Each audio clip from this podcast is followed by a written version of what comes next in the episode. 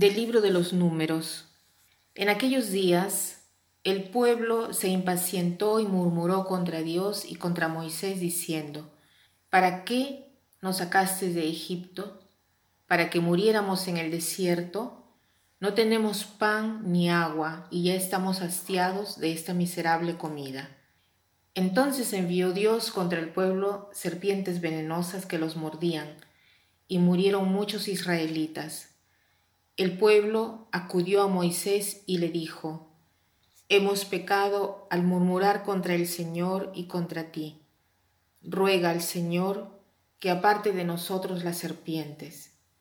Moisés rogó al Señor por el pueblo y el Señor le respondió, Haz una serpiente como esas y levántala en un palo. El que haya sido mordido por las serpientes y mire la que tú hagas vivirá. Moisés hizo una serpiente de bronce y la levantó en un palo. Y si alguno era mordido y miraba la serpiente de bronce, quedaba curado. Hoy meditaremos sobre un extracto del libro de los números, porque hoy es una fiesta particular. Es la fiesta de la exaltación de la cruz. ¿Qué significa esta fiesta? Nosotros no es que exaltamos la cruz como símbolo del dolor, como símbolo del mal, sino en cuanto que es símbolo de amor. Esta fiesta debe su origen, ya sea en Oriente que en Occidente, a Constantino. Él en el 335 había dedicado dos iglesias a la resurrección de Jesús y por lo tanto eh, a la exaltación de la cruz. Una de las iglesias estaba sobre el Calvario y la otra sobre el Santo Sepulcro.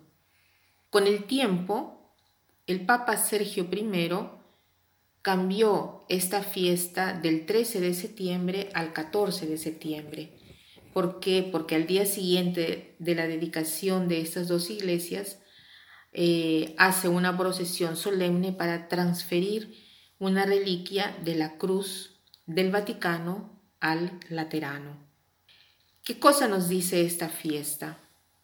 En primer lugar, el libro de los números es uno de los primeros cinco libros del Nuevo Testamento y este libro habla de la salida del país de Israel de Egipto.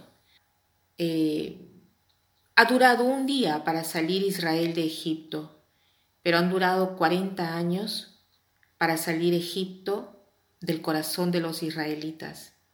Aquí vemos este pasaje que ellos están cansados, murmuran, se lamentan y como consecuencia las cosas empeoran, porque tantas veces las cosas, en lugar de mejorar la situación, se empeoran. Aquí, de una manera simbólica, se dice que el pueblo es mordido por una serpiente nosotros, cada vez que nos lamentamos, esa serpiente venenosa son nuestros pensamientos que nos hacen pensar cosas aún peores, ¿no?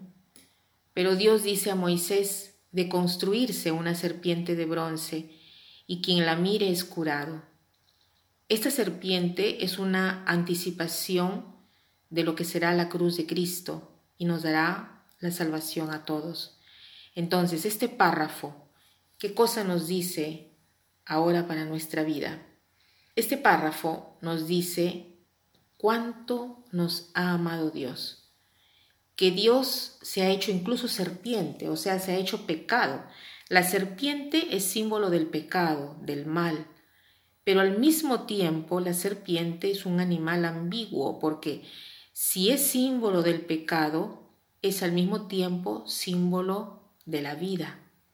Si se han dado cuenta, en las farmacias tienen como símbolo una serpiente. ¿Por qué?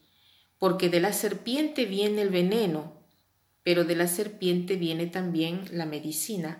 La medicina no es otra cosa que un veneno, pero en pequeñísima cantidad, que se convierte en ayuda para la vida, ¿no? Y que nos sana.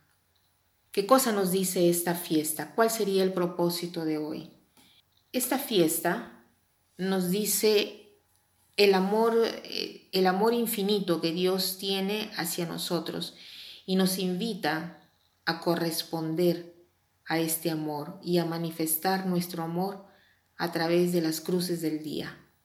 Como Dios manifiesta este amor por nosotros haciéndose pecado, así nosotros tenemos que manifestar este amor, no necesariamente con la cruz como símbolo de sufrimiento, sino que debemos manifestar este amor cuando logramos también nosotros dar la vida como lo ha hecho Jesús, ¿no?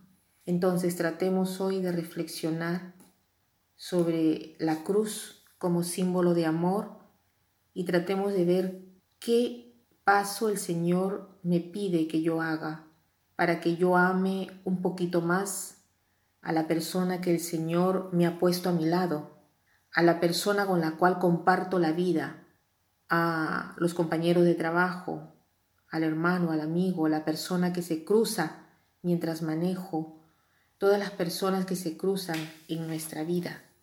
Tratemos hoy de acordarnos de esta cruz del Señor y aferrémonos a esta cruz para recibir la fuerza para poder amar como Dios nos ha amado.